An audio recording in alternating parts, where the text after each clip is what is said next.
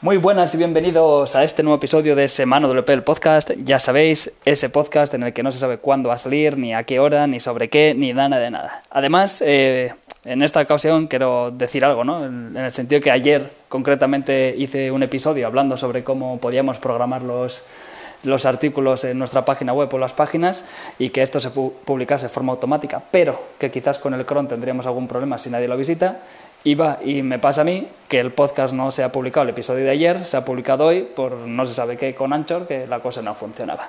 Pero bueno, es lo que tiene programar, es lo que tiene no hacerlo al momento y así son las cosas. Pero no pasa nada, vosotros tenéis vuestra ración diaria y aquí está. En esta ocasión eh, quiero hablaros sobre, bueno, ya sabéis que estamos en Berlín toda esta semana y quiero hablaros sobre lo importante que es venir un par de días antes o quedarte unos días más eh, cuando vas a un evento, ¿no? Eh, bastante que vas a un evento por trabajo generalmente, como para encima solo ir hasta donde sea el evento y solo estar en el evento. Entonces, eh, algo bueno que tiene venir antes, y, si encima vienes con más gente, es que no solo puedes hacer turismo, que, está muy bien si, te gusta el turismo, pero también puedes eh, mejorar esas relaciones eh, de amistades que tienes con esas personas o incluso crear nuevas amistades con gente que quizás simplemente conoces.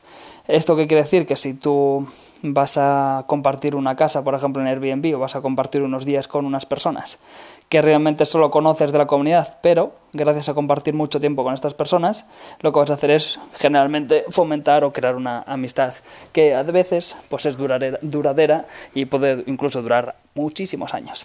Entonces lo que quiero decir con esto es que deberíais pensar eh, un evento como algo más que simplemente un evento. Un evento no es de 9 a 6, por decir algo. Un evento es el día antes, un evento es el día después, un evento es el networking después de, lo que es el, el evento per se.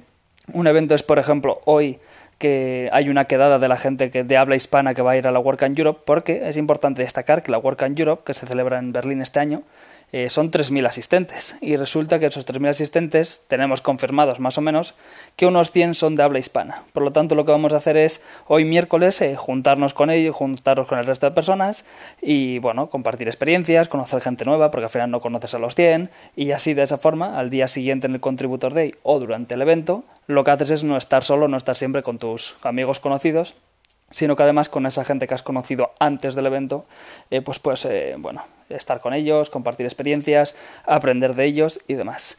Y lo mismo pasa con el después. porque La cosa es que si tú simplemente vienes antes, es muy probable que lo único que hagas es hablar con la gente de, de tu entorno, ¿no? Con esas amistades que has hecho, si vienes con la familia, pues con tu familia. Pero si aprovechas también a quedarte más tarde, eh, tienes que tener en cuenta que como conocerás gente en el evento, como conocerás gente incluso que son de aquí, de Berlín en este caso, lo que te van a dar son consejos de cosas o sitios a los que puedes ir y lo que puedes ver.